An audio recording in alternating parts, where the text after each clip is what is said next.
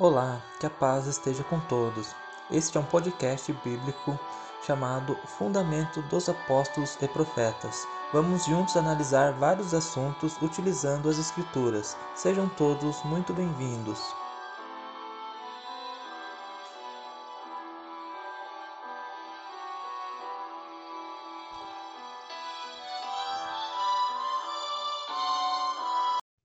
Que a paz esteja com todos, ouvintes, estudantes da Palavra de Deus. E hoje nós vamos falar de um, um tema muito importante, muito discutido ainda até hoje no meio dos cristãos, né, daqueles que têm a Bíblia por guia, sobre o mandamento do sábado, que nas escrituras, né, como quarto mandamento. E mais uma vez para me ajudar, aqui hoje está o nosso irmão Jefferson. Passe contigo, irmão Jefferson. Amém, irmão Samuel. Mais um, uma vez reitero que é um prazer estar iniciando com os irmãos e ouvintes esse estudo muito importante, importante para nós nos afirmarmos nas escrituras e aos demais também que vão em breve ouvir esse estudo possam estar afirmando sua fé naquilo que realmente a palavra de Deus, Santas Escrituras, nos mostram o caminho. Portanto, hoje nós estudarmos esse mandamento, que é tão importante quanto os demais, mas por grande parte da chamada cristandade é esquecido, é deixado de lado, por motivos que a gente entende, são motivos financeiros, muito mais deles são motivos financeiros para não guardar esse mandamento do sábado. Então, convido a todos que possam atentamente ouvir os versos e, muito em breve, também entrar em contato conosco para aprender mais coisas sobre os mandamentos e sobre as profecias, sobre a palavra de Deus também. É isso, né, irmão Jefferson? Então, nós falando aqui, né? E agora vamos ver o que as escrituras dizem com relação a esse tema e vamos ver se nós estamos certos ou não de pensar a importância de guardar este mandamento.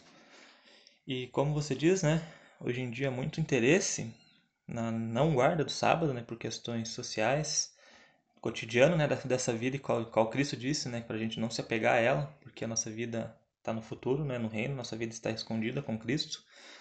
Então vamos agora para as Escrituras. E interessante que para para anular o sábado, é, muitos que defendem né, a, que, foi, que foi abolido, muitas pessoas usam muito o apóstolo Paulo, né, Jefferson, que, que o apóstolo Paulo ele tinha muito conhecimento, ele escrevia de uma maneira inspirada por Deus, e como o apóstolo Pedro já havia profetizado, né, muitas pessoas torceriam aquilo que Paulo escreveu por não entender e acabaria se tornando própria perdição. E tudo que vai contra o ensinamento da lei de Deus, para a justificação das Escrituras, justamente eles é, torcem as palavras do apóstolo Paulo. E, então vamos começar pelo apóstolo Paulo, né? Para a gente entender o que o apóstolo Paulo falava. E muitas pessoas dizem que para para não que não não é necessário mais guardar o sábado, sábado né? Que, que isso foi abolido com, com uma lei, que a gente está debaixo da graça e assuntos relacionados à lei. Então vamos iniciar a leitura lá no livro de Romanos, capítulo 3, verso 28. Lê para nós, irmão Jefferson, por gentileza. Romanos 3, verso 28. Concluímos, pois, que o homem é justificado pela fé, sem as obras da lei. Então, irmão Jefferson, se nós pegarmos esse versículo aqui e ler, Paulo está falando aí, né? Que pela fé nós somos justificados e sem as obras da lei. Mas olha que interessante. Vamos continuar a leitura? Por favor, irmão Jefferson, agora continua até o verso 31, para a gente ver um contexto. É porventura Deus somente dos judeus? E não é também dos gentios? Também dos gentios, certamente. Se Deus é um só, que justifica pela fé a circuncisão e por meio da fé a incircuncisão Anulamos, pois, a lei pela fé? De maneira nenhuma. Antes estabelecemos a lei. Aí que tá. E agora ficou um pouco mais complicado de, de a gente pensar que sem a, as obras da lei a nossa fé justifica, né? Agora já não é mais aquilo, né, irmão Jefferson? Parece que já houve uma diferença.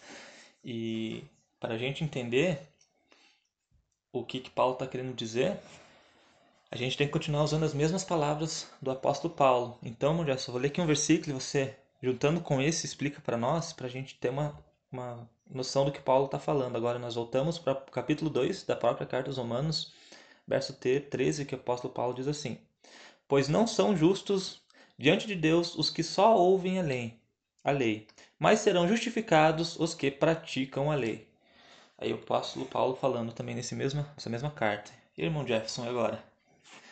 Será? Então, nobres, nobres irmãos e ouvintes, aqui nós analisamos nesses dois textos lidos aqui, que Paulo faz uma pergunta lá no verso 31, anulamos, pois, a lei pela fé, e ele mesmo responde a pergunta, de maneira nenhuma, antes estabelecemos a lei. Então a lei, ela é estabelecida pela fé e pelas obras.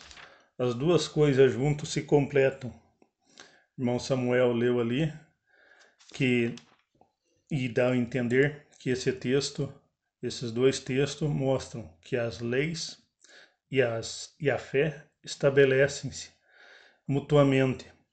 Então nós não conseguimos dizer que temos fé em Deus se não guardamos seus mandamentos.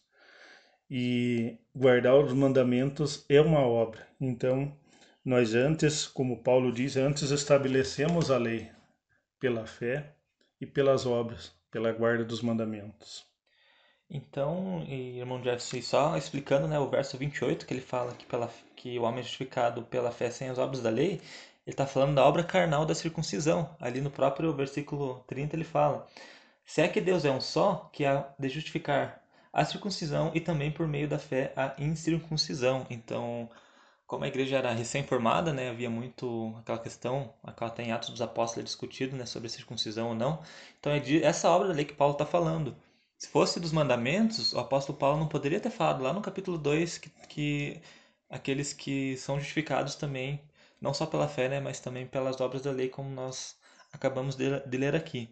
Então a gente não pode pegar esse versículo do, do apóstolo Paulo 3,28 somente para desobedecer a lei de Deus, porque é um erro muito grande.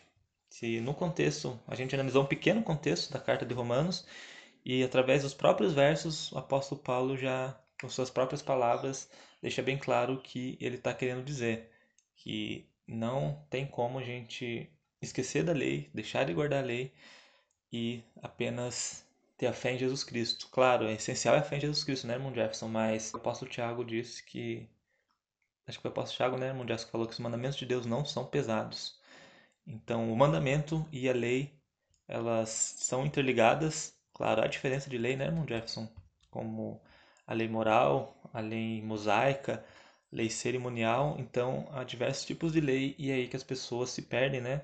E acabam enquadrando um verso ou outro na lei moral de Deus, qual foi estabelecida né, muito antes de Moisés. Então, Jefferson, agora eu vou ler para você um, um versículo só só ressaltando que foi não foi apóstolo João, né, não Tiago, apóstolo João, sua primeira carta, verso capítulo 5, verso 3, né? Porque este é o amor de Deus, que guardamos seus mandamentos, e os seus mandamentos não são pesados.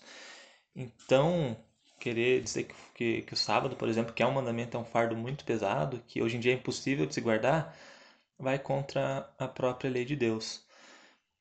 E vamos continuar então aqui na, na leitura que uma coisa interessante, né, irmão Jefferson? Que aqui eu posso, vamos ler um, uma palavra aqui do apóstolo Paulo, na mesma carta aos Romanos, deixa eu só achar aqui o versículo. Eu vou ler aqui, irmão Jefferson, você fala para nós, comenta. Romanos 4, verso 15. Porque a lei opera a ira, mas onde não há lei, também não há transgressão. Jefferson, o que, que o apóstolo Paulo está querendo dizer aí? É muito claro, né? Muito claro. É, porque a lei opera a ira. Ou seja, a lei nos a lei mostra para nós onde nós erramos. A lei opera a ira porque nós vemos o erro e se indignamos de nós ter errado. Porque a lei nos falou não faça e nós fizemos. A lei opera a ira, porque onde não há lei, também não há transgressão. Se desde os primórdios, quando Deus criou o homem lá e não tivesse essa lei, que hoje nós conhecemos e é passada a todos os filhos de Deus, a gente sempre ressalta que os filhos de Deus guardam a lei, eles não havia transgressão, tanto para eles quanto para nós, se não tivesse lei, não, também não havia transgressão. Então é importante nós nos atentarmos a isso, que não havendo lei, não há pecado, não há iniquidade. É, então se até no aqui em Romanos, eu vou ler também novamente rapidinho só para complementar, Romanos 3, verso 20, Paulo diz assim, mesmo apóstolo Paulo, porque é, porque pelas obras da lei nenhum homem será justificado diante dele, que é diante de Deus, né? Pois quem vem pela lei é o pleno conhecimento do pecado. Ou seja, que somente também na prática da lei sem a fé em Cristo, ou seja, ele está falando ali da, dos judeus, né? Também já não, não faria sentido. Ele deixa claro né, que pela lei vem o conhecimento do pecado. E nós juntando, juntando esses versículos, né? Que se não existe lei hoje, mundial, então não existe pecado. Não, não, não seria isso que o apóstolo Paulo está falando? A gente teria que criar, e começa a ficar complicado, porque se nós cremos que não existe nenhuma lei, e então a gente tem que crer consequentemente que não tem pecado, porque se é pela lei que vem o conhecimento do pecado, e se é pela lei que vem a transgressão, e se não há pecado, irmão Jackson também não pode ter morte, não é mesmo? Porque está escrito, né? O salário do pecado é a morte. E como nós vemos que a morte existe, é um fato, então a lei tem que estar tá existindo também, né? Segundo o que o apóstolo Paulo está falando. Então, nós tentarmos usarmos o apóstolo Paulo para anular a lei acaba sendo muito muito ao contrário, não só da palavra de Deus, né, mas do mundo que vivemos, né, onde teremos que anular a própria morte. E agora, irmão Jefferson, leia para nós, por favor, ali em Romanos 7, verso 12, para ver o que o próprio apóstolo Paulo está falando. E comenta para nós também nesse né, versículo. Assim a lei é santa e o mandamento santo, justo e bom. Então aqui o apóstolo Paulo nos fala que a lei é santa e o mandamento é santo, justo e bom. Então Deus, desde o começo, ele nos mostra que ele deu coisas boas para nós, coisa santa, separada, mandamento santo, justo e bom. Então Deus sempre quer que os filhos deles tenham um, uma pauta onde eles sejam coerentes com aquilo que dizem, coerente com aquilo que praticam, e dentro desta pauta onde Deus coloca o ser humano ali, o seu filho, o guardador dos mandamentos, que é considerado filho de Deus, ele deu coisa santa, deu coisa justa e deu coisa boa a seus filhos. Então o apóstolo Paulo ele nos mostra todas essas coisas que a lei não é não foi abolida, tanto que o apóstolo Paulo veio bem depois do Messias e que a lei sempre estava vigente em todos os tempos ali, desde os primórdios da criação até os dias de hoje, a lei dos mandamentos são vigentes. E só para contextualizar, né, para a gente chegar na questão do sábado, nós estamos falando da lei num todo porque a base para se contrariar o sábado é, é o próprio apóstolo Paulo. Então, nós estamos explicando sobre a lei, a vigência da lei, para que as pessoas entendam, né, possam entender, pela graça de Deus, que a lei de Deus ela santa é boa, né, como o irmão Jefferson leu e comentou, e que Deus não ia acabar com uma coisa que é santa e boa, né, separada, né, santo separado, e uma coisa que é boa. Então, como é que Cristo ia acabar com uma coisa que era boa, que diferente da circuncisão, né, irmão Jefferson, que era feita na carne, que não era uma coisa boa. Então, por isso que houve né, essa, essa questão quanto à circuncisão, inclusive que a, a carta do apóstolo Paulo aos Gálatas, ela trata especificamente, só da circuncisão. Aí o que, que as pessoas fazem? Pegam um outro versículo de Gálatas e dizem, ó, não precisa guardar a lei, aqui ó, Paulo está falando que a lei ainda é tal, a lei tal, sendo que ele está falando da lei da circuncisão. Então, por isso que as escrituras ela tem que ser lida num contexto, né, a carta inteira, ver qual que é o assunto, o capítulo e juntar com todo todo o histórico da palavra de Deus para chegar num consenso. Não adianta nós pegarmos um versículo isolado, como as pessoas sempre usam. Tem é, livro de Gálatas que a gente vai comentar também, né, que acabam se perdendo na nos mandamentos de Deus por essa questão. E outros dizem, né, irmão Jefferson, que ah, mas Cristo resumiu em dois mandamentos: só amar teu Deus sobre todas as coisas e o próximo com ti mesmo. Sim, Cristo, ele, como o próprio diz, né, ele resumiu, como as pessoas dizem, ele resumiu em dois. E uma coisa que é resumida, ela não foge do seu contexto original. Né, irmão Jefferson, por exemplo, se o irmão Jefferson vê um filme lá e faz um resumo, irmão Jefferson, você destruiu o filme para criar o resumo em cima dele ou o filme tem que existir como inteiro para você poder resumir ele? É, o filme pauta o resumo, né? O filme ele dá abrangência ao resumo. Se a pessoa não crê no, no resumo ali, ela vai lá para o original e ver se o resumo está tá de acordo com o original.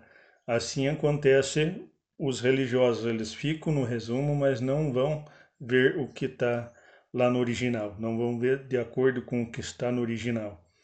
Então Jesus, para não dar muitas explicações, porque a própria Bíblia diz que Jesus ali falou muitas coisas, e se fosse para ser escrito tudo o que Jesus falou, ia faltar papel, ou ia faltar livros no mundo, segundo lá João, lá no finalzinho do, das, no finalzinho do, do escrito de João, lá da, do Evangelho de João, Jesus falou muito. Então Jesus falou a lei se resume nesses dois mandamentos. O primeiro, maior, amarás a Deus sobre todas as coisas, e o semelhante a esse amarás o teu próximo como a ti mesmo. Então nós entendemos nesses pontos aí que aquele que ama a Deus guarda os mandamentos, aquele que ama o próximo guarda os mandamentos também.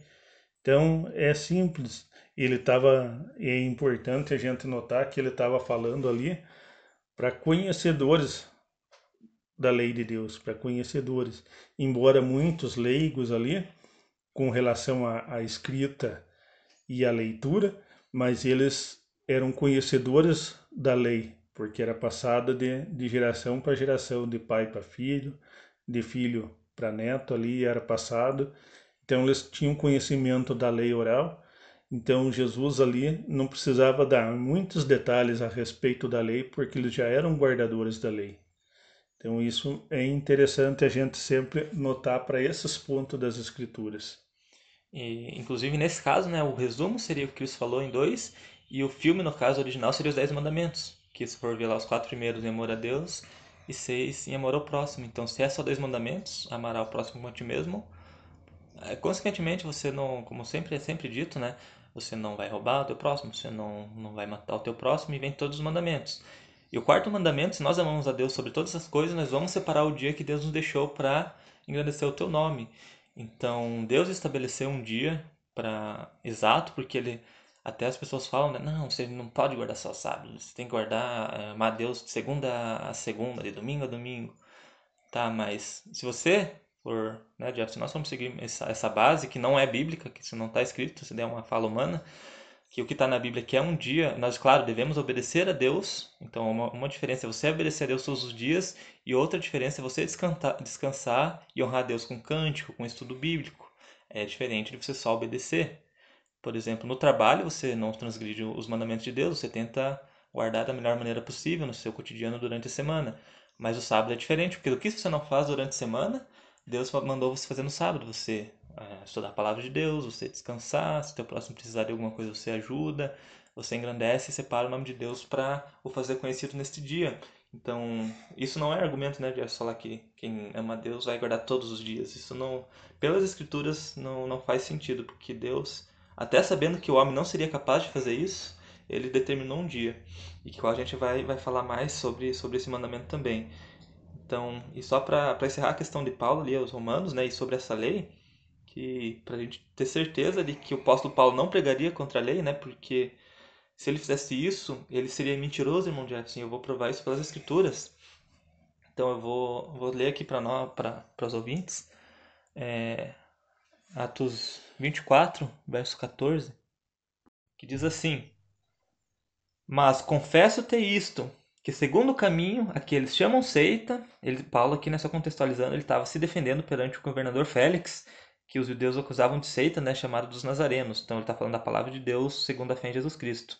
Continuando, ele diz assim: Assim, sirva a Deus de nossos pais, crendo em tudo quanto está escrito na lei e nos profetas. E só para complementar, no Atos 23, verso 5, o mesmo apóstolo Paulo, ele diz assim: Disse Paulo: Não sabíamos, irmãos, que era sumo sacerdote, porque está escrito: Não dirás mal ao príncipe do seu povo. Então, aqui, quando Paulo estava perante o sinédrio dos judeus. Então, aqui fica claro, né, irmão Jefferson, que o apóstolo Paulo ele confessa que cria e servia a Deus tanto, tanto no que estava escrito na lei quanto nos profetas, ou seja, ele está falando da própria lei, que é a mesma que ele comenta em Romanos. E ele, como conhecedor da lei, quando eles estavam perante o sinédrio dos judeus, ele citou uma parte da lei qual dizia, né, não dirá palavras contra o príncipe do seu povo. O que hoje em dia nós, como nós temos nossos pastores, né, irmão Jefferson, a gente também não vai falar mal do nosso pastor, que hoje corresponde pelas nossas almas, nos orienta, né, que é isso que a gente entende também. Então, irmão Jefferson, o apóstolo Paulo não seria hipócrita, né, de falar isso durante, perante tribunais, governadores e ensinar outra coisa, outra coisa para a igreja. Não é, irmão Jefferson? Você não acha que, que seria muita hipocrisia da parte do apóstolo Paulo, realmente para nós sobre isso também? Apóstolo Paulo, sendo um homem prudente, conhecedor da lei de Deus e conhecedor da lei romana, o qual era a época lá em que se passavam esses escritos, ele não ia proferir palavras contra o sinédrio e nem contra nem contra o governador. Ele usando ali do seu conhecimento, ele disse: "Mas confesso-te que conforme aquele caminho a qual, a qual chamam seita, ou em algumas traduções diz aqui chamam seita, ele não, não colocou a cristandade que era em seu nascimento ali como seita, mas ele disse que os acusadores chamavam de seita. Conforme aquele caminho a que chamam seita, assim sirvo ao Deus de nossos pais, crendo tudo no quanto está escrito na lei e nos profetas. Então é importante a gente sempre analisar o texto dentro do contexto. O apóstolo Paulo ali, ele respeitou o sinédrio, respeitou o governador, ele não falou nada contra a lei de Deus, nem nada contra ali o governador da época. Tendo esperança em Deus, como estes mesmos também esperam, de que há de haver ressurreição dos mortos, tanto do justo quanto dos injustos. Paulo falando ali ao governador muitas outras palavras. Voltando também lá aquilo que o irmão Samuel falou, que muitos usam o argumento de que nós devemos ter todos os dias como dia de guarda e não somente o sábado. Lá no texto em que se aplica às nossas vidas de hoje, o, o trabalho também é um mandamento de Deus, que é o que os ouvintes notem, notem lá que Deus mandou que nós trabalhe também. Deus não mandou somente ficar em tempos de descanso, como muitos dizem, porque em seis dias fez o Senhor os céus, a terra e o mar e tudo que neles há. E ao sétimo dia descansou. Portanto, abençoou o Senhor o dia de sábado e o santificou. Um pouquinho antes, Deus disse lá no verso 9 de Êxodo 20: Seis dias trabalharás e farás toda a tua obra, mas o sétimo dia é o sábado do Senhor teu Deus. Não farás nenhuma obra, nem tu, nem teu filho, nem tua filha, nem teu servo, nem tua serva, nem teu animal, nem o teu estrangeiro que está dentro das tuas portas então Deus mandou que em seis dias nós trabalhe e faça toda a nossa obra, mas o sétimo dia ele falou que não era para ser feita nenhuma obra. Então, dentro do próprio argumento de se guardar todos os dias como se fosse um sábado, não procede, porque Deus mandou que em seis dias nós trabalhe. Então é muito interessante é, sempre notarmos isso, que Deus também manda que trabalhe. E separou um dia dentre os sete dias da criação para que nós descanse e nós medite nas, nas coisas de Deus, não somente nós, nem o filho, nem a filha, nem o servo, nem a serva, que era o que se tinha na época lá, servo e serva, que eram escravos, nem o animal e nem o estrangeiro, que está dentro das suas portas. E Não, aí fica muito claro que ainda que ele diz que é o sétimo dia, então não adianta você querer, ah, eu trabalho o sétimo, mas guardo o primeiro, eu trabalho o sétimo, mas guardo o sexto, eu guardo o quinto. Não, Deus não mandou. Deus mandou guardar o sétimo. Isso que a palavra de Deus diz. E nós não cremos, né, mundiais em religiões, em palavras de homens, antes de passar pelo teste bíblico. Passou pelo teste bíblico, a gente confia, porque é a palavra de Deus. Mas se vai contra a palavra de Deus, então nós simplesmente descartamos, né? temos a coragem de descartar, independente de, de amizade, do que for, a palavra de Deus tem que falar mais alto, né, irmão Jefferson? Independente de, de placa, de, de qualquer outra coisa, temos que ficar com a verdade do que, do que diz né, a Escritura Sagrada. E, então, esse, inclusive, que o irmão leu, né, o quarto mandamento da lei de Deus. E muitas pessoas dizem, né, irmão, irmão Jefferson, que o Jesus né, não, não ensinou a guardar o sábado, que Jesus não guardou o sábado. Então, vamos falar um pouco disso. Primeiramente, que uma prova, né, irmão Jefferson, você conhece bem, né, estudante das Escrituras, que se Jesus ou não tivesse guardado o sábado, ele teria sido morto por, por apedrejamento, correto, irmão Jefferson? Porque está na lei. Aquele que faz a tava tá na, na lei, né, escrito por Moisés. Essa lei que nós chamamos de da lei mosaica, né, do punimento, que aquele que trabalhasse no sábado ele era apedrejado. Quando, e há exemplo lá no, no livro, né, após no livro de Êxodo, né, irmão que diz do, do apedrejamento daquele que não guardou o sábado. Então, se Cristo fosse transgressor do sábado, ele teria morrido apedrejado e com razão, ou seja, Cristo teria pecado. Então, quando nós falamos que Cristo não guardou o sábado, a gente está acusando Cristo de cometer uma transgressão contra o quarto mandamento da lei de Deus. Então, quem usa isso, né, creio que não, por não conhecimento das escrituras, acaba falando uma coisa muito pesada, muito complicada.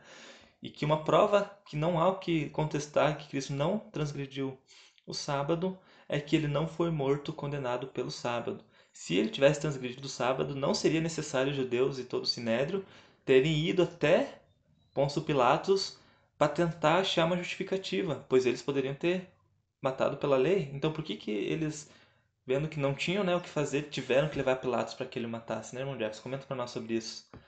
É interessante nesse ponto aí que quando os israelitas, os filhos de Israel no deserto lá em Números 15 e 32. É, números, né? Não, não êxodo. Números 15 e 32, o irmão Samuel cita lá, estando, pois os filhos de Israel no deserto acharam um homem apanhando lenha no dia de sábado.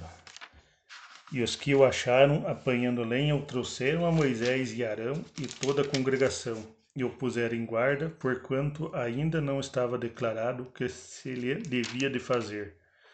Disse, pois, o Senhor a Moisés: Certamente morrerá tal homem, toda a congregação com pedras o apedrejará fora do arraial.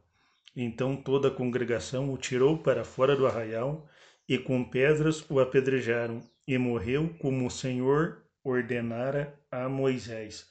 Então, dentro da, da lei, ali em que vivia Jesus, seus discípulos, e depois da morte de Jesus, seus discípulos continuaram vivendo.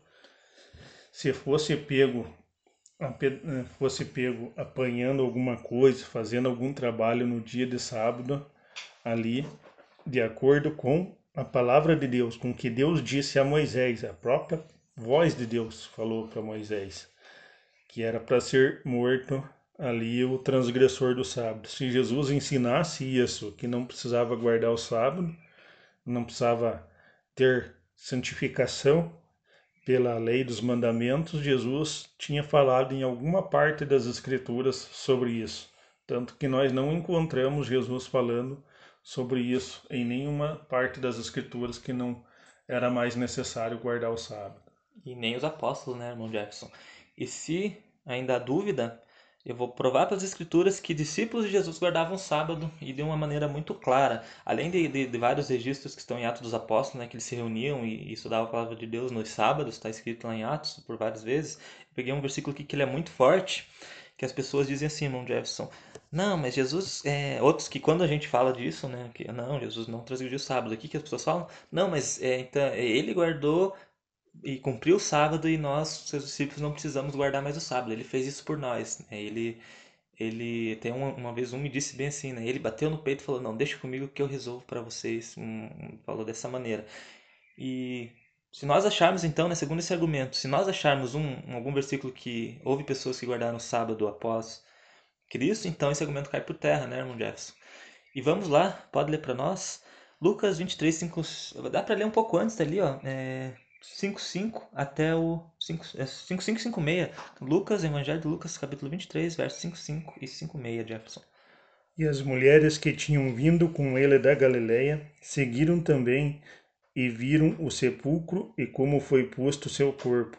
E voltando elas, prepararam especiarias e ungüentos, e no sábado repousaram conforme o mandamento. Aí, irmão Jefferson, então, será que Cristo, se realmente não precisasse guardar o sábado, ele colocaria, digamos que, esse mandamento para os seus discípulos?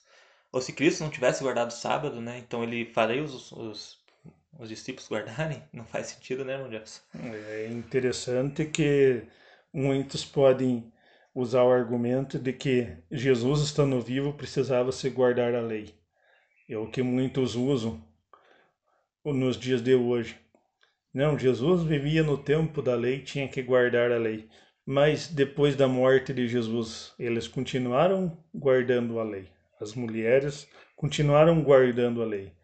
Importante analisar que na sociedade lá da época, e assim como a Bíblia ordena hoje, que as mulheres eram submissas a seus maridos. As mulheres tinham submissão àquele que cuidava na casa, tanto o marido quanto o irmão mais velho, quanto o pai. Então, se as mulheres que eram submissas guardavam o sábado, quanto mais os homens da, daquelas casas. Então, os discípulos guardavam o sábado depois da morte do Messias, depois da morte de Jesus. É, então, mais um argumento, né, junto com o argumento da lei, e agora esse argumento não é, não vai pela, pela Bíblia, né, irmão Jefferson? É, não tem como. As escrituras eram muito claras, isso aqui está escrito de maneira muito clara. E não tem para onde correr, não adianta. O mandamento do sábado ele é muito vivo e muito eficaz até os dias de hoje. Então dizer que Cristo não guardou sábado, dizer que Cristo não ensinou sábado, a Bíblia acaba de nos mostrar que não é verdade. O apóstolo Paulo guardou sábado, pois acabamos de ler lá em Atos, né, ele dizendo que guardava a lei e cria nos profetas, conforme as escrituras. O apóstolo Tiago disse lá, Tiago 2, verso 10, que aquele que tropeça em um ponto, ele é culpado de todos. Em que é outro apóstolo também falando sobre a lei, né, falando do mandamento, então nesse, nesse ponto, se você transgride, no caso, o sábado, você é culpado de todos os outros, então não adianta você amar teu próximo, fazer o que for e não obedecer a lei por completo. Até porque, irmão Jefferson, hoje como o mundo ele é muito consumista, né, o pessoal quer só acumular, acumular, então é muito difícil para as pessoas aceitarem o sábado, que elas tentam criar pela própria escritura argumentos que, como nós estamos vendo aqui, não tem consistência para poder trabalhar no sábado. Então elas não estão tentando convencer a nós mesmos, irmão Jefferson, de que o sábado não precisa ser guardado. Elas estão convencendo o ego delas mesmo de que elas querem ganhar dinheiro e querem obedecer a Deus. Mas para unir essas duas coisas, o que, que as pessoas fazem? Usam as próprias escrituras, torcem as palavras do apóstolo Paulo, como Pedro dito que iam torcer, para que elas tanto possam guardar o mandamento de Deus quanto seu ego, sua vontade de consumir e de crescer. O que hoje acontece, né, no sábado, hoje o dia de comércio no sábado, ele é muito importante para quem trabalha no sábado, né? Muitos empregos hoje utilizam-se do, do sábado para tem sua carga horária, né, relacionando o sábado. Então o sábado ele, ele é o grande, um dos grandes testes que Deus deixou para capacitar reis sacerdotes para o seu reino, conforme está lá em Apocalipse. Então, se Deus quer preparar um, um, uma pessoa para reinar com Cristo, ensinar no seu reino, ou seja, fazer parte de uma família real, do seu, da sua própria família, da família do seu filho, que é Cristo, então ele quer alguém que tenha coragem, força para obedecer a palavra dele hoje em dia no mundo tão pecaminoso. Então, se nós tivermos força para guardar esse mandamento, nós vamos estar mostrando para Deus que somos capazes de reinar com seu filho que cumpriu todos os mandamentos, que obedeceu os mandamentos, que ensinou os mandamentos. Então, como Cristo disse, né, nós podemos ser considerados seus irmãos porque guardamos os seus mandamentos. E agora a gente vai estudar um pouco sobre a diferença do sábado para os sábados, né, irmão Jefferson? Porque poucas pessoas sabem, mas não existia só um tipo de sábado, não existia só o sétimo dia. Existiam outros sábados, inclusive as pessoas confundem. Pessoas dizem assim: não, sábado é cerimonial. Em todos os estudos que você vai ver quanto sábado está escrito: sábado foi abolido porque era uma lei cerimonial. Porém, essas pessoas não conhecem a diferença do sábado mandamento para o sábado solene, que é o mesmo que cerimonial. É, e nós vamos agora ouvir um pouco sobre essa diferença. E nós entendendo essa diferença, nós vamos entender consequentemente Gálatas 4, verso 10, que diz, né, guardar, vocês guardam dias, meses e anos e tal. Irmão Jefferson Gálatas 4, verso 10, que diz aí?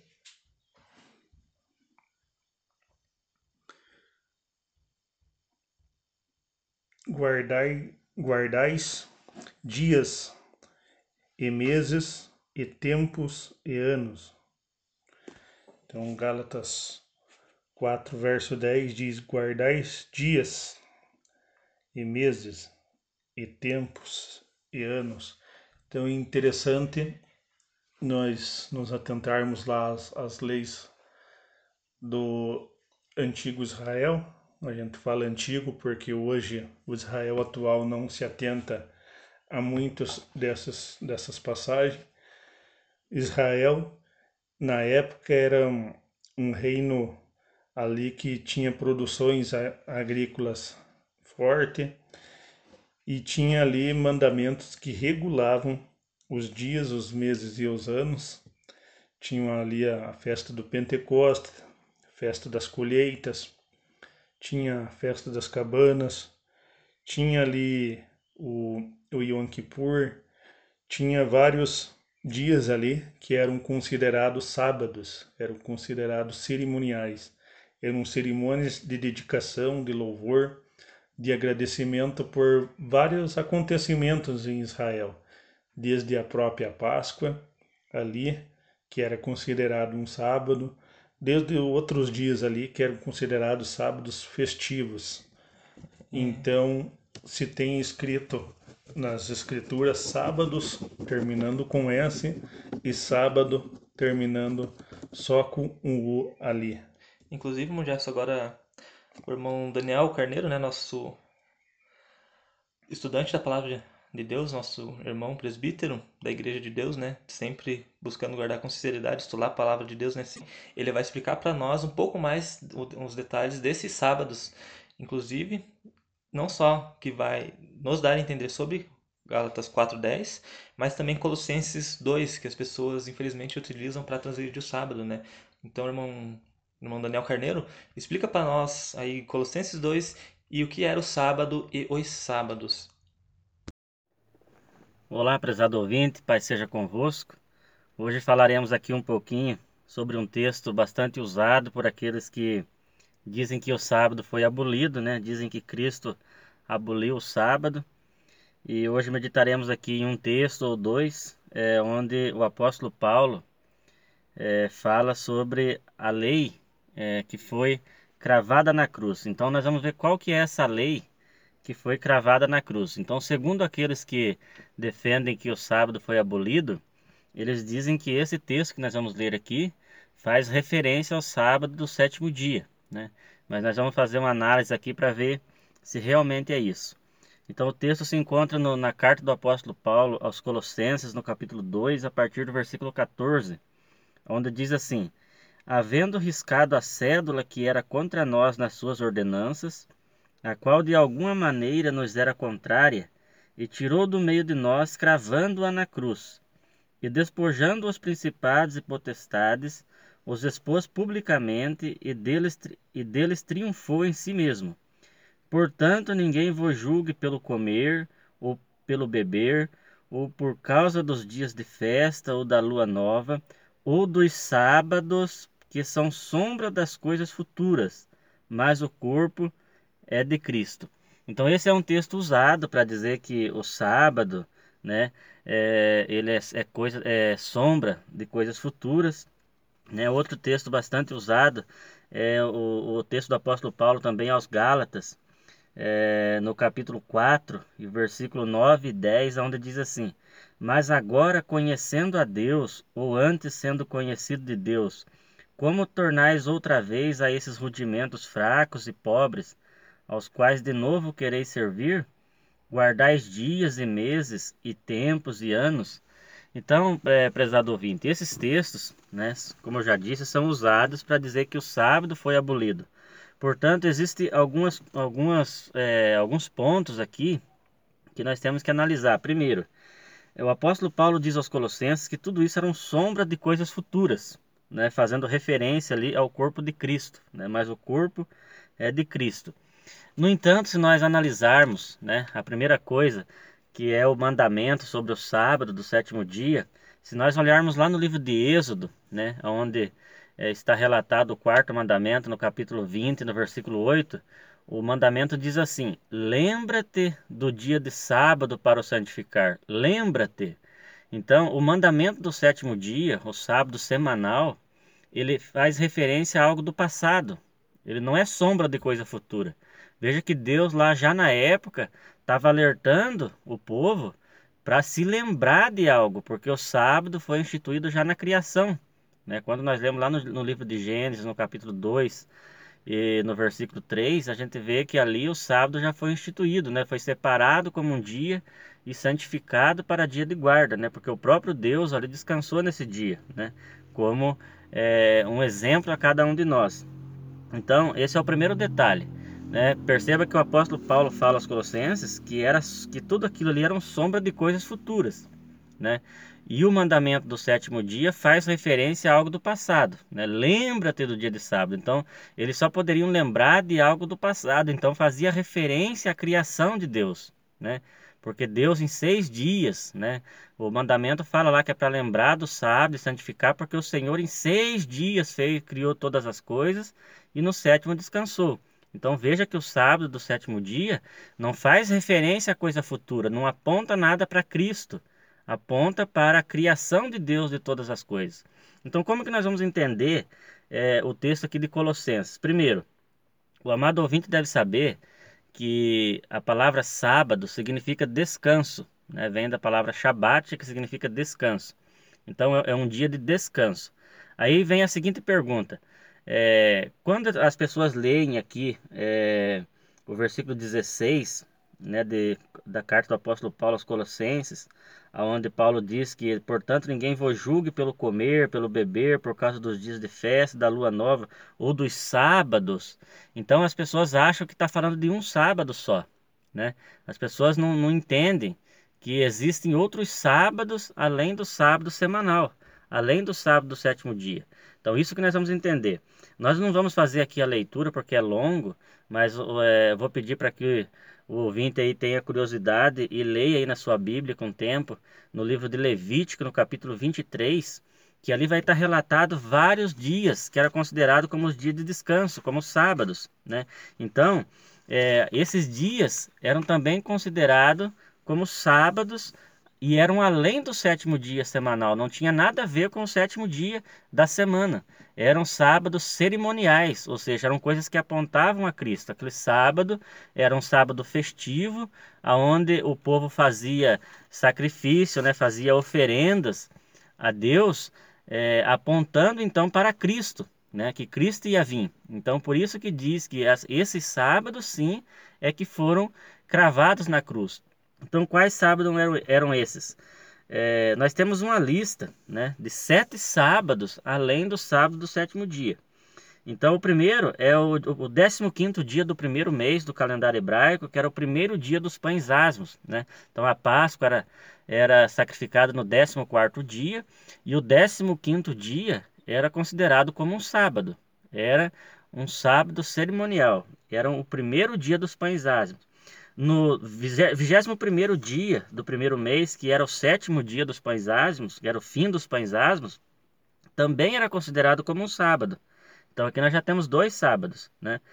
E também é, o sexto dia do terceiro mês, que era o mês de Sivan do calendário hebraico, é o dia de Pentecostes, ou seja, o quinquagésimo dia depois da Páscoa, também era considerado como é, um dia de sábado. Então a Páscoa era uma, uma referência né? Era uma referência porque o povo teria é, foi retirado ali é, naquele dia é, do Egito, então ali contou como um dia de referência. Então tanto o primeiro dia depois da Páscoa como o sétimo dia era considerado sábado, o quinquagésimo dia, né? Era o dia de Pentecostes e o primeiro dia do sétimo mês, do mês de Etanim, era o dia das trombetas. Também era considerado como um sábado E o décimo primeiro dia também do sétimo mês era o dia da expiação, também era um sábado. O décimo quinto dia do sétimo mês era o primeiro dia das cabanas. E o vigésimo segundo dia é, do sétimo mês, que seria o sétimo dia das cabanas também, né? O sétimo e último dia, que era o fim da festa das cabanas ou dos tabernáculos, também era considerado como um sábado. Então, por que, que nós temos que entender isso aqui? Porque todos esses sábados é que foram cravados na cruz, ou seja, aqueles sábados que eram cerimoniais, que apontavam a Cristo. Então, os irmãos estão entendendo o raciocínio? O sábado semanal, que é o sétimo dia, nada tem a ver com Cristo, não aponta para Cristo. Ele aponta lá para o princípio, para o passado. Então nós vamos nos lembrar é, que Deus criou o mundo em seis dias, no sétimo descansou, separou para também que nós descansemos. Então não aponta para Cristo. Agora aqui esses sábados festivos aqui, tanto dos pães asmos quanto do Pentecostes, das trombetas, dia da expiação, né, das cabanas, então todas tinham um simbolismo.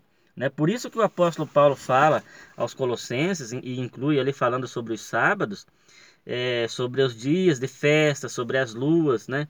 porque faziam referência a esses sábados é, cerimoniais. Então, quando Paulo fala aqui aos Colossenses no capítulo 2, portanto, ninguém vos julgue pelo comer, pelo beber, por causa dos dias de festa, da lua nova ou dos sábados, está fazendo referência a esses sábados cerimoniais. Nada tem a ver com o sábado do sétimo dia. Então, nós temos que fazer uma análise dentro da, da palavra de Deus para ver do que se trata o assunto. Não basta só ler o assunto e incluir aquilo que nós queremos. Então, nós temos que fazer essa análise. Até porque seria muito contraditório, porque o próprio Senhor Jesus, ele tinha o costume de descansar no dia de sábado. Né?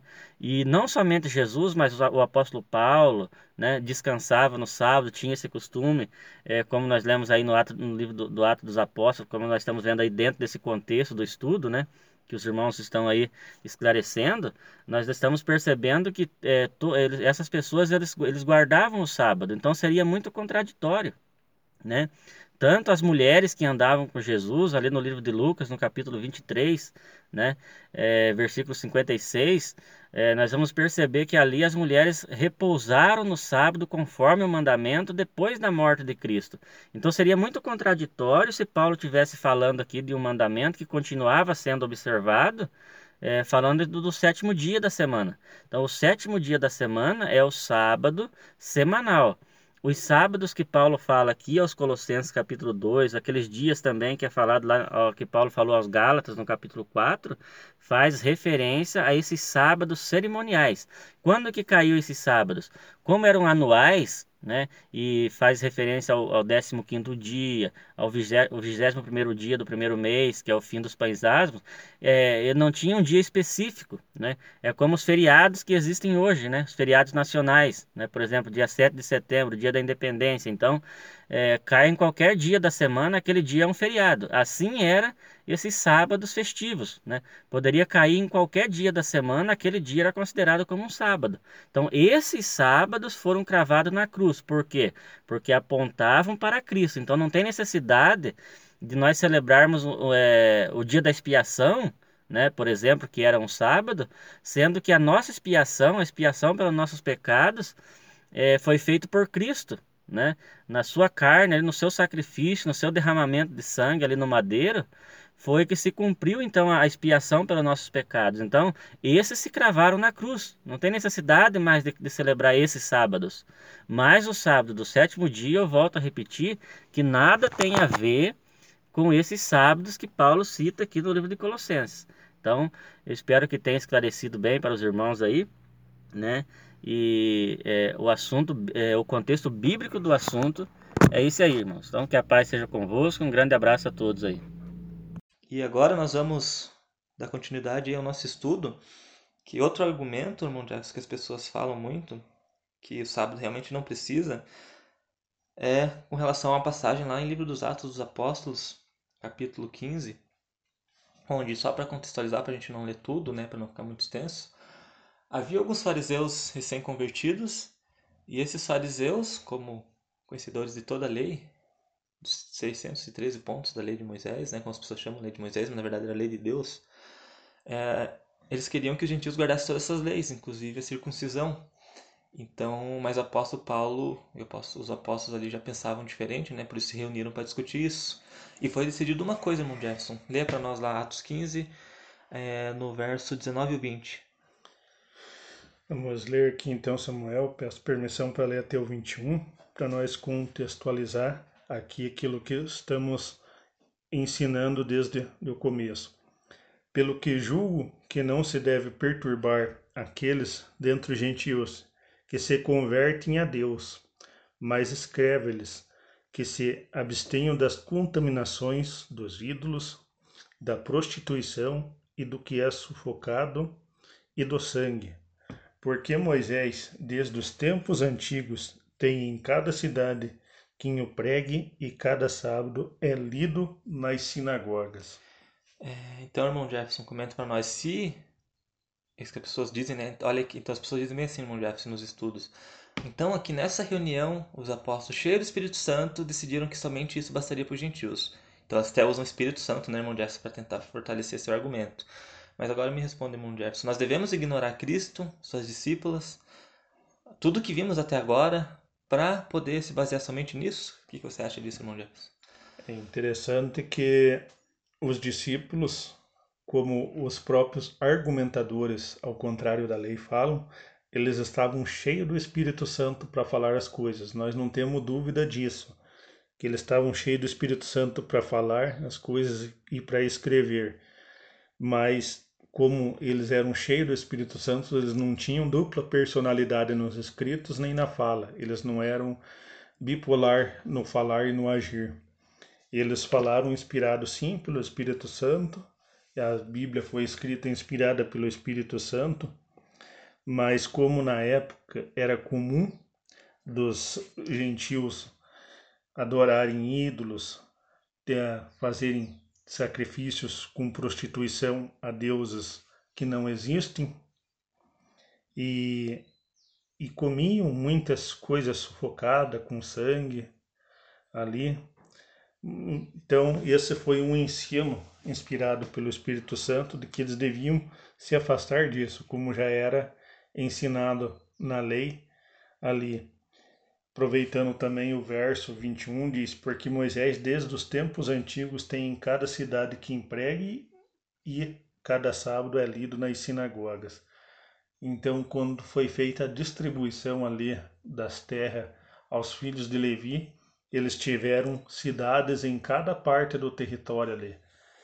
E nas doze tribos de Israel foi ali dividido os levitas.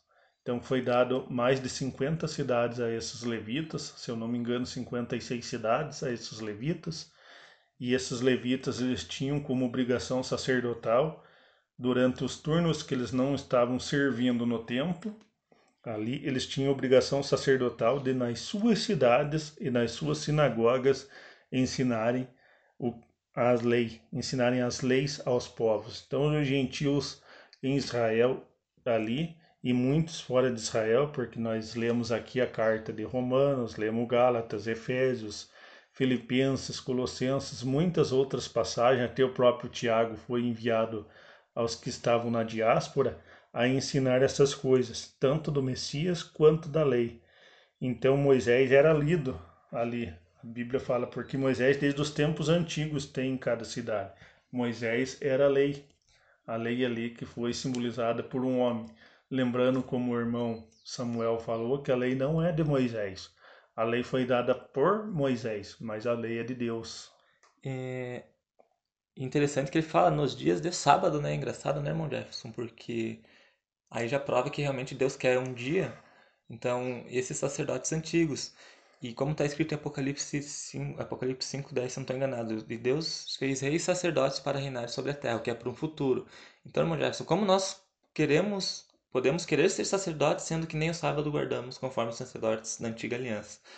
Então, será que Deus quer um tipo de sacerdote desse que até Cristo falou, né, que nós devemos superar ainda a justiça dos escribas e dos fariseus? Então, será que seria tão fácil superar essa, essa justiça deixando o sábado de lado? E o interessante também, irmão Jefferson, é que eles usam essa passagem somente contra o sábado. Eles não dizem, ó, oh, está escrito que é isso aqui, então a gente não precisa amar o próximo. Ah, a gente não precisa mais não matar. Ah, nós não precisamos mais adorar o único Deus, pois somente isso aqui que a gente precisa fazer. Mas não, qual que é o problema de todo mundo? Como eu já disse, pelo ego e pela vontade de, de, de acumular, de transgredir, é somente o sábado que eles usam. Esquecem todo o resto, né, Jefferson? É engraçado isso. Se for parar para pensar. O problema aqui não é a lei como um todo. O problema é o sábado. O problema do homem é o sábado. E o que leva muitos a transgredirem, né? E se uma pessoa vem e, e te prega um, um qual não precisa guardar o sábado, não é muito fácil, irmão Jefferson. Isso daí é o que todo mundo quer ouvir, porque aparentemente, para quem não, não tem o costume da guarda do sábado, é algo muito difícil. Mas se quisermos ser sacerdotes com Cristo, fazer parte desse reino, nós temos que aprender a obedecer agora, né? Como é que a gente vai obedecer um rei se a gente não consegue obedecer a palavra de Deus? Quando alguém vem e traz um evangelho que não guarda os mandamentos, não é um evangelho, não é coisa nova. A própria palavra evangelho diz traduzido disse boas novas. Quando vem e traz um evangelho que não tem coisas novas e boas, não é evangelho, é só uma falsificação.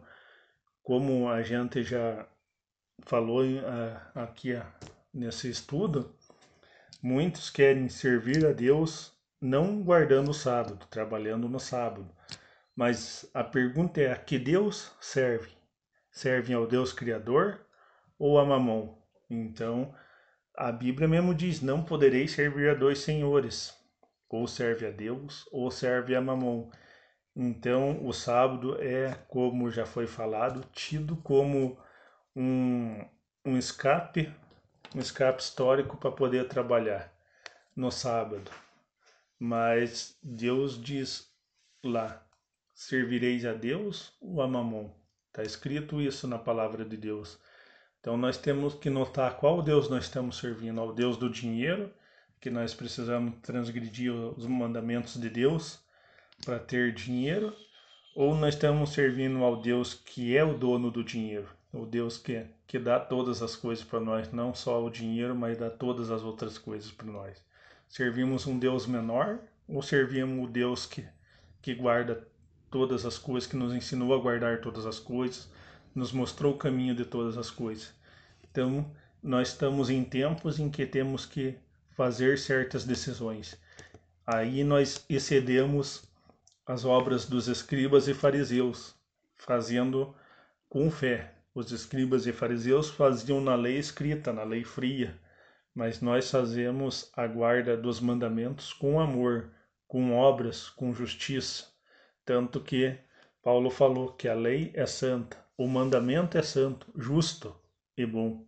Fazer também com justiça aquilo que está escrito. Nós excedemos em muitos as obras dos escribas e fariseus. Inclusive, até as pessoas dizem muito, né? Não, agora a gente vive da graça. Tudo é graça, né, irmão Jefferson? O povo da graça. Mas a graça pela Bíblia, ela simplesmente o conhecimento e o aceitamento da aliança de Deus, né? É uma graça que, por exemplo, nos livra dessa, como se diz nesse termo, lei fria, que era lei Aí que muitos, aí que as pessoas erram. Isso que os apóstolos estavam falando quando falavam dessa lei que prendia, a lei que nos amarrava.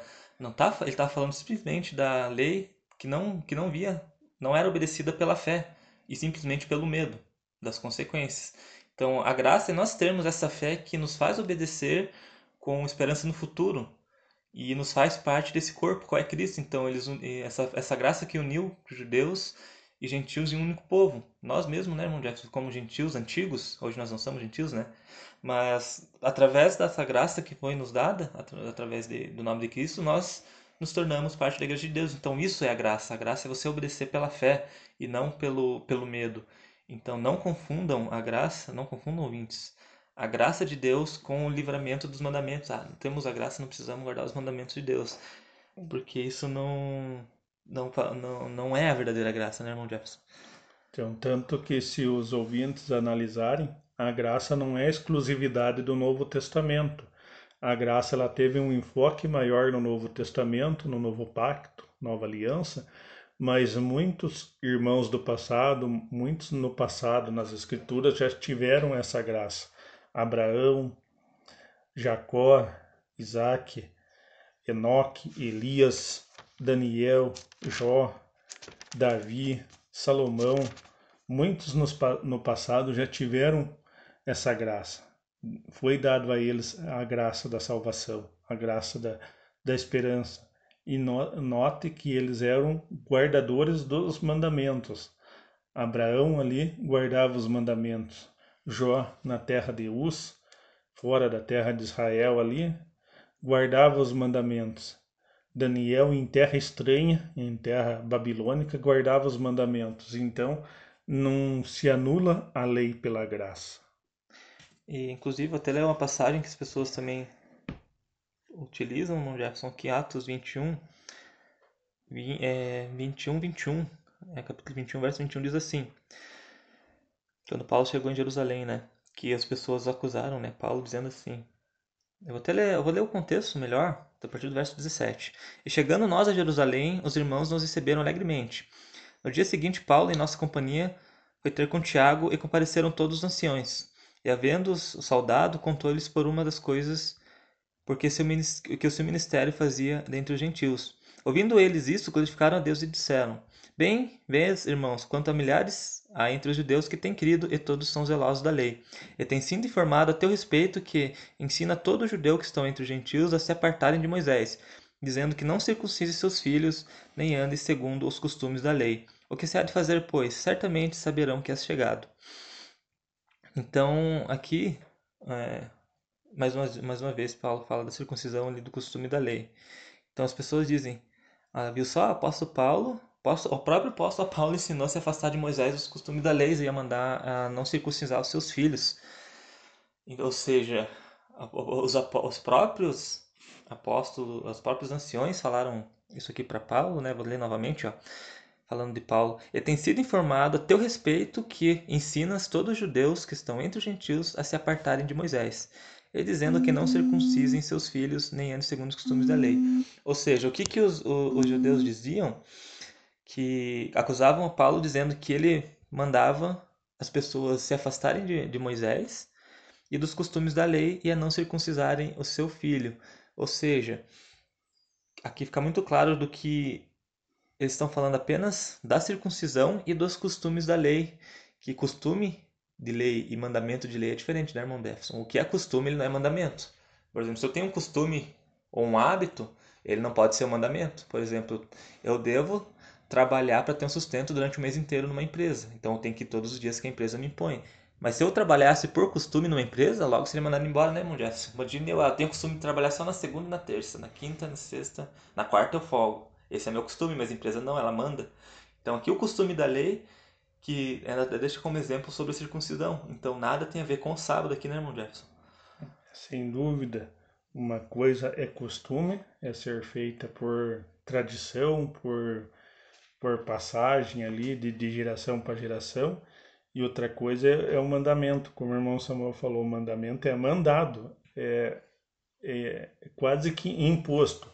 Claro que a gente entende que a imposição a gente só cumpre por amor. Sem amor, a palavra de Deus não tem validade nenhuma. Sem amor, as, as escrituras, e a gente se refere a amor de verdade, aquele amor com obras, aquele amor que, que mostra que faz porque entendeu, a gente entende que os mandamentos a gente tem guardado por amor, mas os costumes passam, passam e muitas gerações vão perdendo esse costume, como a gente vê hoje em dia que gerações aí de, de judeus perderam o costume dos mandamentos e de uns tempos para cá eles vêm retornando a estes costumes. Mas se fosse mandamento escrito no coração, nunca se perderia. Então é muito diferente, né? Então usar esse versículo aqui para falar do sábado, caro, é, caro ouvinte, e agora aposto que ficou fácil de compreender que não faz nenhum sentido, né? Então, nós temos que conhecer os mandamentos de Deus por completo para que não possamos cair nesse erro, né? Como o Jeff está falando aí na né? diferença da tradição, do costume para a, a, o mandamento. E até a passagem onde Cristo é acusado por. E os seus discípulos são acusados, né? Por, por anular os costumes, as tradições, o que é muito diferente do mandamento. Então, eh, irmão Jackson, você pode ler para nós lá por gentileza, abrir na sua Bíblia Gálatas 3 e ler o verso 24 e 25, que é mais um argumento dos que não gostam, não, não não não, guardam o sábado, né? utilizam para justificar essa atitude. Gálatas 3, 24 e 25, onde vai falar ali né, sobre um pouco da lei também. Então, irmão Gerson, lê para nós lá, apóstolo Paulo aos Gálatas. De maneira que a lei nos serviu como aio para nos conduzir a Cristo, para que pela fé fôssemos justificados. Mas depois que a fé veio, já não estamos debaixo de aio. Então, irmão Jefferson, o que, as pessoas dizem? A lei veio como aio, que significa tutor, aquele que instrui, o professor. Então a lei veio como professor, mas depois de Cristo, com a fé, nós não precisamos mais do, da lei que é o professor e vivemos somente pela fé. Eu digo, né, as pessoas dizem, então, ou seja, então nós sabemos do sábado, aprendemos da lei, estava, realmente existia o sábado, mas agora pela fé a gente não precisa mais guardar porque nós não estamos debaixo do tutor que diz para nós guardar. E como esse, esse argumento é tão fácil da gente derrubar por terra e entender, e mais uma vez vamos usar de exemplo, irmão Jefferson, porque o exemplo é a menor forma de clarear as coisas. Então aqui, irmão Jefferson, você gosta muito de estudar muito de, de estudar as escrituras, né? Sei que o irmão também gosta muito de história. Digamos, irmão Jefferson, que você, te, você entra numa faculdade de história e você tem um professor de história durante lá uns três anos. Esse professor ele te instrui tudo o conteúdo histórico que você vai precisar para a tua vida inteira se formar em, em, como historiador. Aí eu te pergunto, irmão Jefferson, após você deixar a faculdade, conseguir seu diploma, você simples, você não vai ter mais seu tutor do teu lado, mas você não vai usar tudo aquilo que ele te ensinou, você simplesmente vai descartar e só falar, não, eu aprendi, mas agora em diante, como historiador, eu não preciso mais disso. É isso mesmo, Jorge? Como é que funciona essa questão? Me responda esse exemplo, como exemplo mesmo. Pois é, meu professor me fala lá para mim, faz isso, usa tal método, usa tal sistema para chegar a, a decifrar a história. A história com, com H. Daí meu professor deixa a sala, termina o curso, termino a faculdade, mas meu professor foi-se, não está mais comigo, então não preciso mais ali fazer os mandamentos, fazer os mandamentos, os ensinos dele, usar os livros que ele me passou, porque meu professor não está mais junto comigo. Mas e eu sou o que daí? Eu sou continuo como aluno, sou um, um desobediente do professor, como que isso acontece na minha vida? Claro que se eu não usar mais os ensinos daquele professor, daquele tutor que me, me encarregou a ter, eu pegar a formação ali, eu sou um desobediente.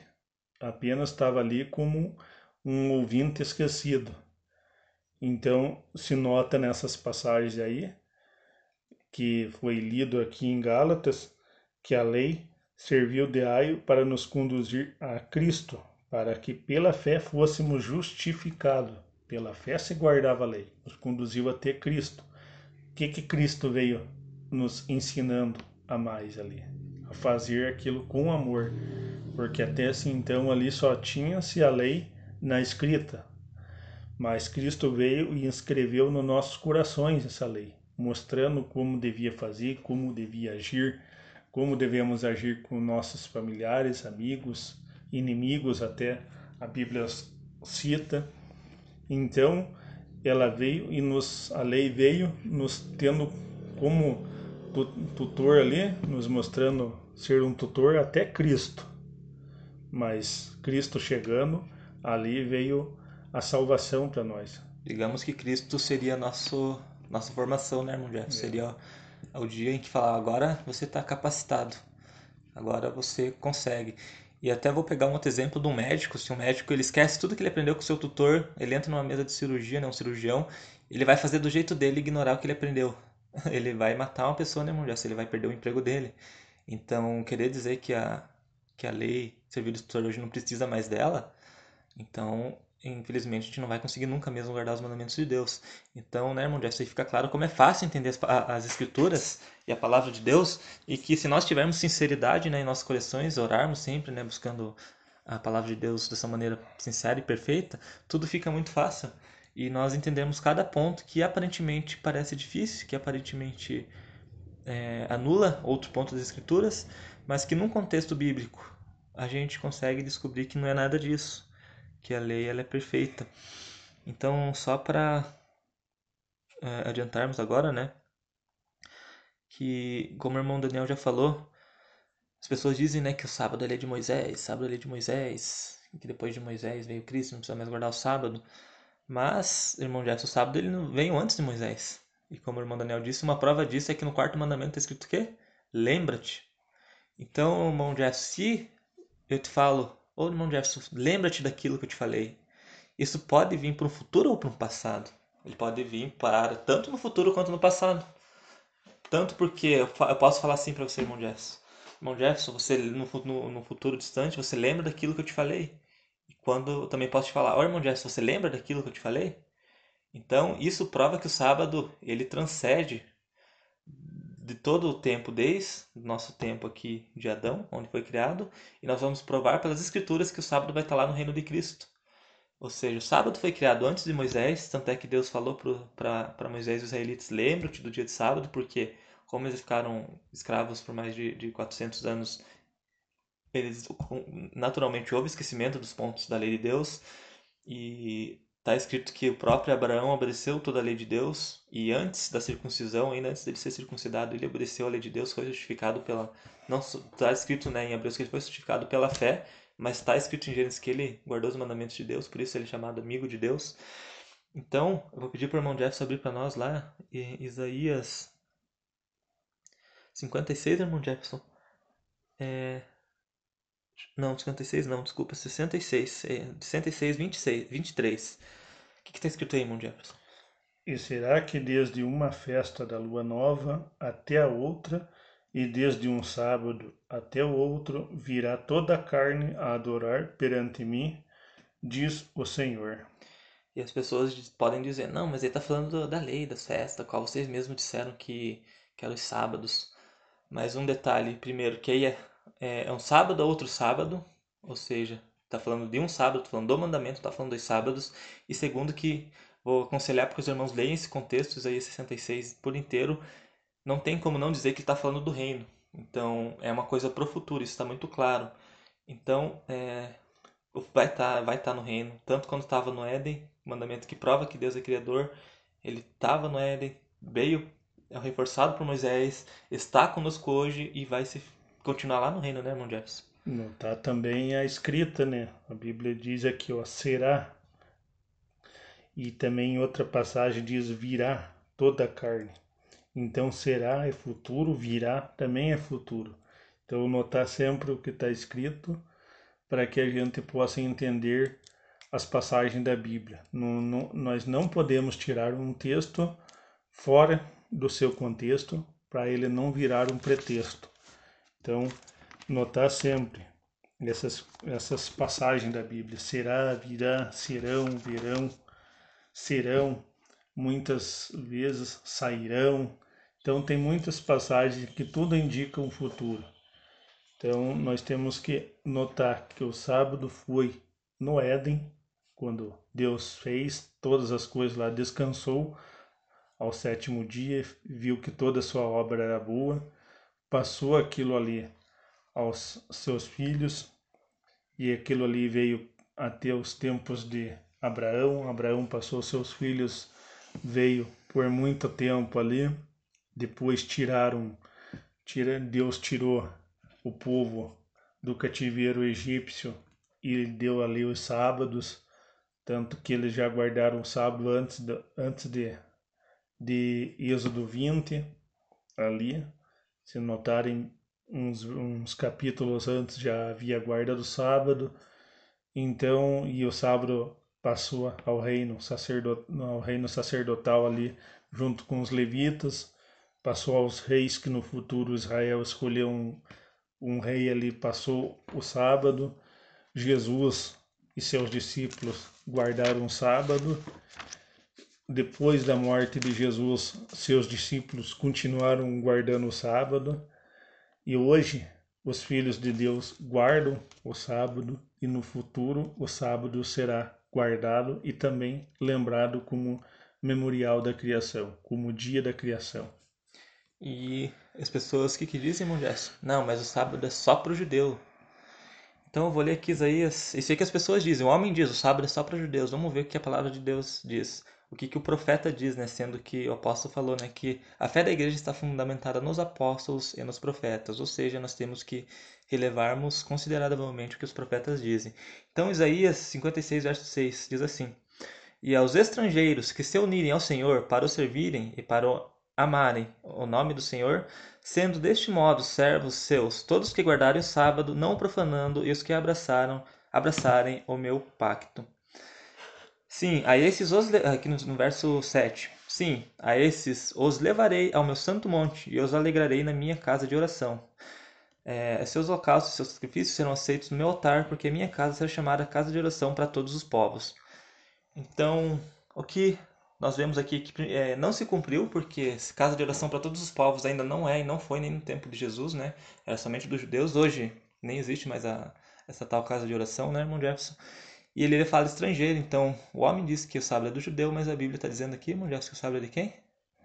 O sábado é para os filhos dos estrangeiros. Ou seja, para todos. Que se achegarem ao Senhor, para o servirem e para amarem o nome do Senhor. Então, tem, tem coisas aqui que a, o verso diz para servirem, para amarem o nome do Senhor, sendo deste modo servos seus, todos os que guardarem o sábado, não o profanando, e os que abraçarem o meu concerto, a minha aliança.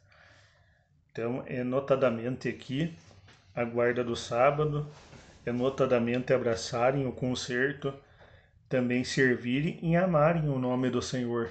Então, a obra e a fé se juntam nesta passagem aqui. Então, os filhos dos estrangeiros se, che se chegam ao Senhor, o servem, o amam, são tidos como seus servos, então ali obedecem a sua voz, tido como seus servos, obedecem a sua voz, guardam o sábado, não profanam e abraçam o concerto de Deus. Ainda que ele diz assim no verso 6, né? Naquele dia levantarei, eh, levantei a minha mão para eles. Ou seja, as pessoas hoje não querem guardar o sábado e diz que Deus é com eles. Mas o próprio Deus falou que uma aqui nesse, nesses versículos está claro que uma condição para Deus levantar a mão para esses que são estrangeiros, no caso, seria através do sábado. Então, como é que pode isso, né, irmão Jefferson? A Bíblia diz uma coisa, mas os homens dizem outra. E eu vou pedir para o irmão Jefferson abrir para nós Isaías 20, não, perdão, Ezequiel 20, verso 12, irmão Jefferson. Porque nós sabemos que a besta tem um sinal, Inclusive, nós vamos fazer um estudo sobre o sinal da besta e sobre a besta. E os servos de Deus também têm um sinal, irmão Jefferson. Então agora vamos ver qual é o sinal dos servos de Deus segundo a Bíblia e não a palavra dos homens. Ezequiel 20, verso 12. Lembrando que é um profeta, né? Em nossa fé, até o que dá o um nome a esse podcast, está afirmado é, no fundamento dos apóstolos e também dos profetas. E também lhe dei os meus sábados para que servissem de sinal entre mim e eles, para que soubessem que eu sou o Senhor que os santifica. Aí, né, irmão Jefferson? Então, esse é o sinal de Deus, segundo a palavra de Deus. E nós hoje, até as pessoas têm, têm uma passagem que não lembro, não está escrito de cabeça, que Deus fala assim através do profeta, né? Que fará aliança com aqueles homens diferente da que fez com seus pais no deserto. Aí o que, que as pessoas dizem? Nessa aliança diferente o sábado não está incluso, porque era um fardo, era uma coisa pesada. Só que não, nós já vimos aqui que não é assim, né? Se isso for verdade, não tinha que ter nenhuma referência no Novo Testamento sobre sábado, sobre essa lei. E nós já provamos por mais de uma vez que tem, tanto nos evangelhos quanto nas cartas. E essa aliança, ela sim era diferente, primeiro, porque ela não era só para judeu daquela forma que era antigamente. E segundo, que não havia mais aquele tipo de punição, né, irmão Jefferson? Não haveria mais essa punição para transgressão, é hoje de uma maneira diferente, como todos sabem, né? o julgamento que Deus fará entre as nações. Então essa era uma outra diferença. E dizer que o sábado está incluso nessa diferença é mentir para si mesmo, né, irmão Jefferson? Porque nós já vimos tanto no passado, quanto no, mundo, no mundo atual, quanto no futuro, o sábado está aí. Então dizer que essa aliança nova não contém o sábado é ir contra mais da metade da palavra de Deus, né, irmão Jefferson? Então, se a aliança nova não contém um mandamento original, é como se nós tirássemos um pé da mesa. Então, a mesa ela serve para apoiar o nosso alimento, nosso alimento é as escrituras, nosso alimento é tudo que está nas escrituras, tanto para nós fazer como está escrito e como para nós não fazer aquilo que está errado ali que os homens do passado fizeram de erro, ele está mostrando na Bíblia os erros deles. Então, se nós não não guardar um mandamento, que é o sábado, que muitos dizem que é pesado, não é necessário nós guardar nenhum dos outros a mais. Porque se nós tropeçamos em um, não adianta fazer o outro, um completa o outro. Se nós amamos a Deus, nós não temos outros deuses diante de nós, temos o reconhecimento de que Deus é único, somente o Criador é Deus. Nós não falamos o seu santo nome em vão, nós guardamos o sábado, nós guardamos os quatro mandamentos da lei de Deus. Nós amamos a Deus sobre todas as coisas. Então nós temos essa, essa questão aí, nesse ponto em que muitos dizem, o sábado não precisa ser guardado, porque é da lei antiga, mas toda, toda lei antiga ela é, é, é benignidade para nós.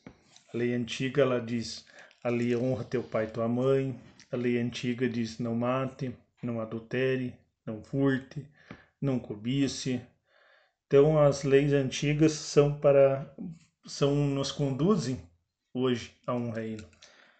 E uh, esse sábado, né, nós, que nós guardamos, né, mulher, vamos explicar um pouco do sábado. É muito diferente do sábado que as pessoas acham que é.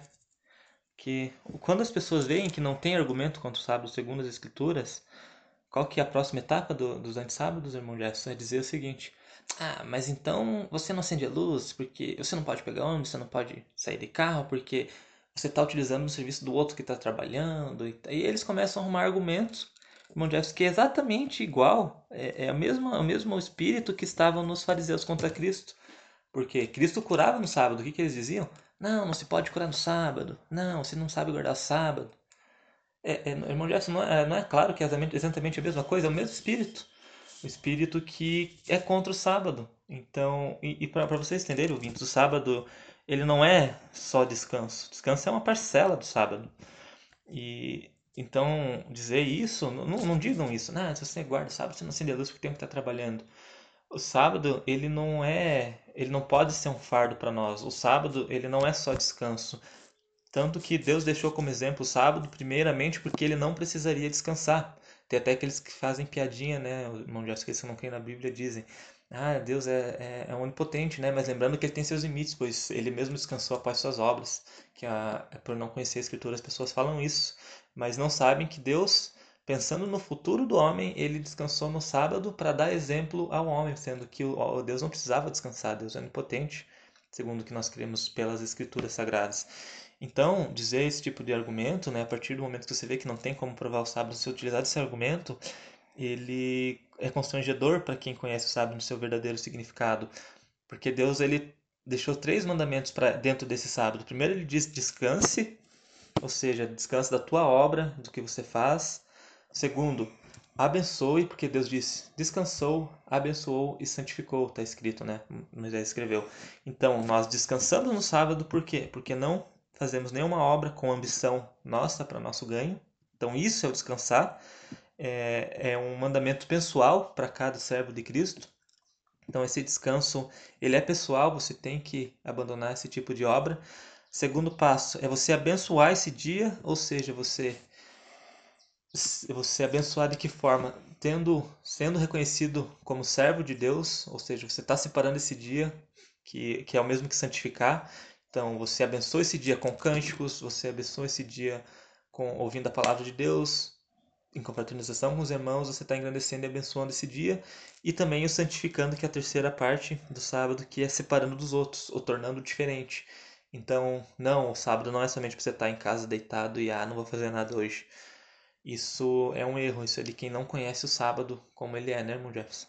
É interessante que a gente tem que notar que quando nós acendemos uma luz, quando nós ligamos um carro e vamos até a nossa congregação, nós não estamos usufruindo de nada que seja uma pessoa que esteja fazendo para nós. Lembrando que eu, o mandamento diz lá daquele que está dentro das tuas portas. Então, ele não quem faz esses trabalhos aí, ele não está dentro do, dos nossos comandos, dentro das nossas portas, dentro da, das nossas propriedades. Eles estão servindo a empresas, eles estão servindo aos seus senhores que lhe pagam no final do mês o pagamento para que eles façam esse trabalho. E... e importante que a Bíblia diz que não é para nós fazer nenhuma obra, nem, nem servo, nem filha, nem filho, e nenhum estrangeiro que estão dentro das tuas portas. Então, estão sobre o nosso comando, sobre nosso, nosso lidar no dia a dia ali. Então, esse é o importante guardar o sábado. Quando uma pessoa se propõe a servir ao seu senhor lá que vai lhe, lhe pagar, ela está se propondo, ela não é nossa serva, nem nosso servo, ela é serva do, do dinheiro, daquilo que está lhe beneficiando ali. É, é isso mesmo, né, irmão Jefferson? Então, quando alguém apela para esse tipo de argumento, já é uma prova clara para que ele conhece a escritura de que não há mais argumentos através da Bíblia. Então, o que, que ele vai? Ele vai tentar pegar alguma outra coisa, né, para para acusar. E justamente o acusador de nossas almas, nós sabemos quem é, né, irmão Jefferson? Então, por isso que ouvinte, se você não não crê no sábado, não guarda o sábado, né, não não cabe a nós é, impor nada. Nós estamos apenas conversando sobre o que a Bíblia diz. Então, não tenha né, nossas palavras, as escrituras, como algo contra você, né? E sim como algo que pode trazer a vida. Entender o sábado é um dos primeiros passos para você estar tá podendo adentrar o corpo de Cristo da, da forma certa. Porque se tem algum Cristo que transgrediu o sábado, se tem algum apóstolo que transgrediu o sábado, ensinou a não guardar o sábado, esse nós não conhecemos, né, irmão Jefferson? Esse não é o que está escrito nas Escrituras. Hum. E até propomos aos ouvintes que se existe esse Jesus Cristo que falou para não guardar o sábado, se existe esse apóstolo, que entre em contato conosco e no, nos mostre esse Jesus e esse apóstolo que ensinou a transgredir os mandamentos, ensinou a, a ir contra a lei. É importante que nós sempre estamos dispostos a ouvir, mas como é ensino sempre do povo de Deus e para nós também, que fazemos parte desse povo, é de nós ensinar a guardar os mandamentos, ensinar a guardar a lei e ensinar o evangelho verdadeiro das Escrituras. Então, é nosso trabalho ensinar. Como disse o irmão Samuel, se você guarda o sábado ou se você trabalha no sábado, a gente pede que reconsidere e passe a estudar e passe a ver com, com olhos diferentes a guarda dos mandamentos, porque isso lhe beneficiará não só na questão espiritual, mas também na questão material também, a obediência ao Deus Criador, ao único Deus. É, esqueça por um momento né, o lucro, que um dia é um dia importante, qual nós antes de conhecermos a palavra de Deus, eu mesmo trabalhei no sábado, não conhecia. Então nós temos que levar em conta somente a palavra de Deus, fazer o que Cristo disse, né? É, não levar a nossa vida em conta, mas sim o nosso tesouro que está no céu. Então, irmão, se nós abandonamos o mandamento por nossa para nossa cobiça, nosso tesouro está aqui na terra. Mas se nós abandonamos um lucro, uma atividade em prol do mandamento, então aí nós estamos começando a colocar nosso tesouro no céu, porque é uma promessa. O sábado ele está incluso numa promessa que vai até o reino. Ele é um mandamento de Deus, quarto mandamento da lei de Deus. E o problema das pessoas que usam todos esses textos que nós falamos é somente o sábado. Eles usam somente quanto sábado. Então o problema da, da religião hoje em dia ela não é os mandamentos, não é a lei, irmão. O problema delas é o sábado. E nós nem vamos entrar na questão do domingo aqui, porque nesses mesmos estudos as pessoas dizem né, que como Jesus Cristo ressuscitou no domingo, então o sábado já perdeu a relevância. Mas a gente não vai entrar na questão do domingo porque quem conhece um mínimo de escritura não tem como crer que Cristo ressuscitou no domingo. Primeiro porque ele prometeu e disse que um sinal era que ele ficaria três dias na sepultura. Então, como é querido, se ele morreu na sexta-feira, que as pessoas erram também, e nós vamos fazer um estudo sobre a morte de Cristo. Se ele tivesse morrido na sexta-feira, três dias depois não cairia no domingo, daria dois dias. Primeira coisa, não cumpriria, cumpriria a profecia de Cristo, o que pela Escritura seria um falso profeta, porque aquilo que saiu da boca dele não foi verdade. E segundo, porque nas escrituras não há nenhuma referência de que o domingo se tornou um mandamento. Né? É dito que no primeiro dia de semana os apóstolos se reuniam, mas ele está somente citando como um dia, ele não está falando como mandamento, como nós lemos, né, irmão Jefferson? Nem vamos entrar na, na questão do domingo.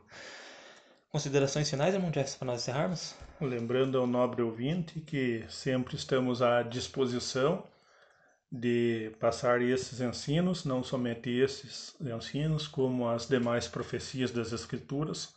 Lembrando também aos nobres ouvintes que nós íamos onde somos chamados, nós estamos sempre em disposição de ouvi-los, de tirar as suas dúvidas.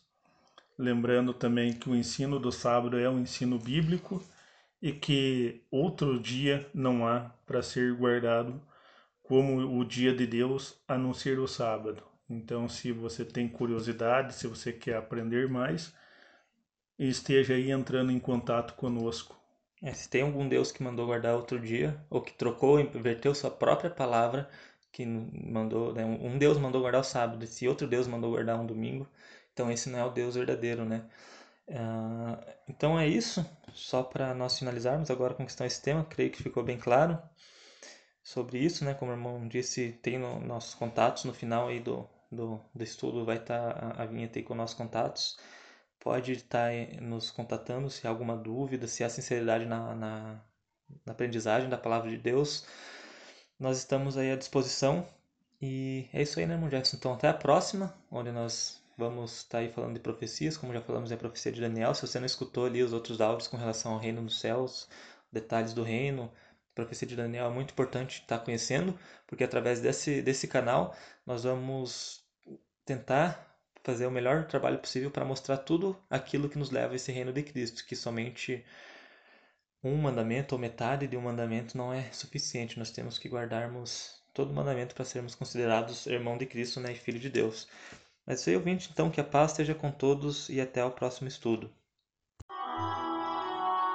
Você lembra de algum versículo que aprendeu com uma explicação diferente do que falamos, qual nós não comentamos e gostaria de uma resposta? Mande seu e-mail com a pergunta para samuelsantoscordeiro.hotmail.com Se ficou interessado em um estudo mais aprofundado e quer conhecer quem somos e o que falamos, envie sua mensagem no WhatsApp para 41 9 8901 3768. Visite nosso site www.idsdc.com.br.